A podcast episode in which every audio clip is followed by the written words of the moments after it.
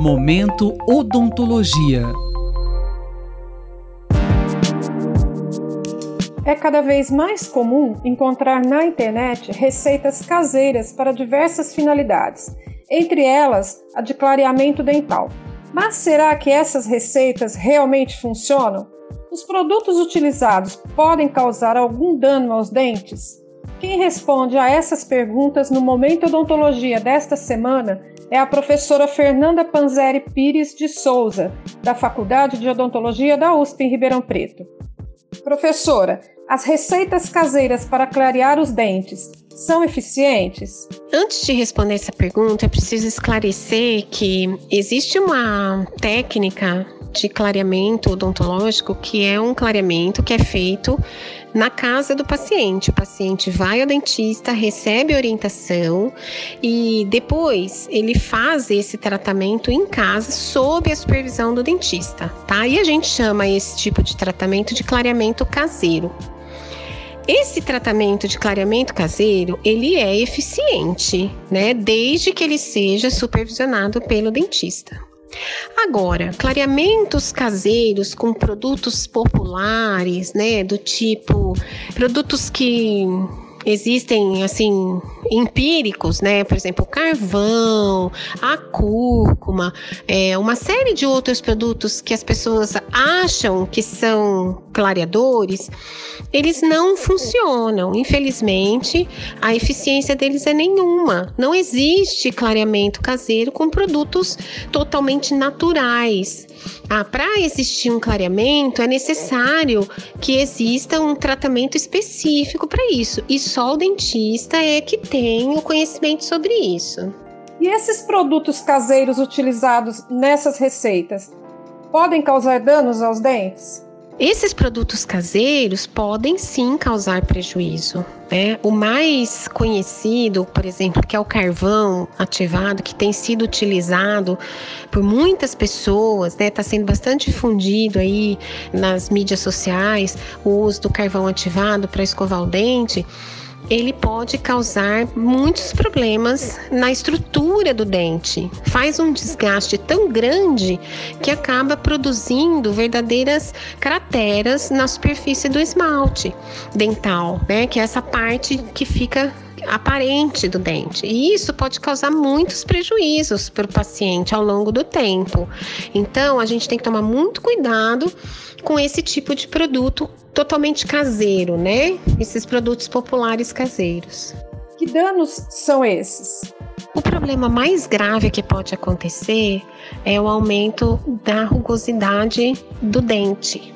Então ele passa ele sofre um desgaste tão grande que ele fica rugoso.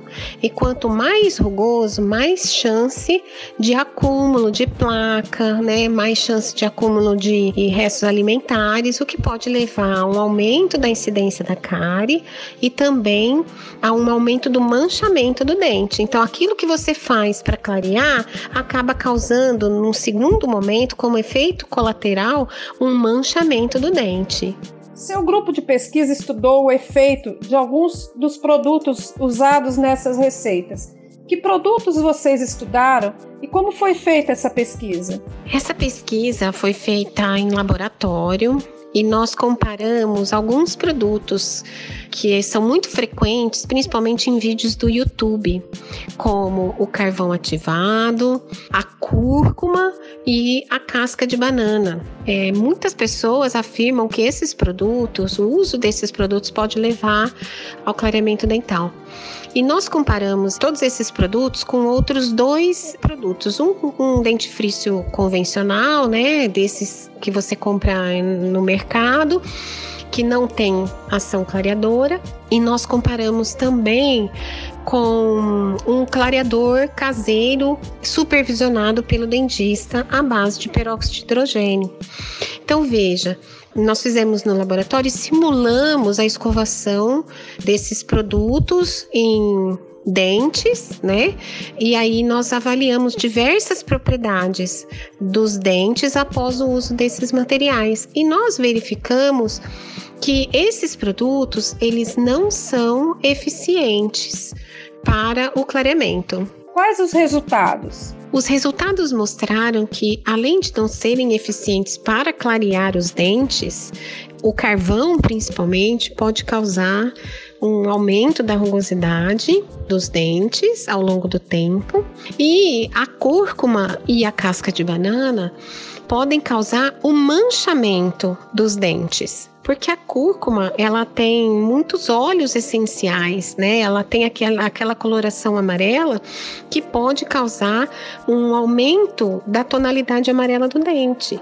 Então, em vez de clarear, ele vai manchar. E a, a casca da banana também tem muito caroteno, o que também pode aumentar a tonalidade amarela do dente, causando mais manchamento. Professora, como deve ser feito um clareamento dental? Um clareamento dental deve ser feito com produtos específicos e sob a supervisão do dentista, que é quem tem a formação e a informação correta para a indicação desse tratamento.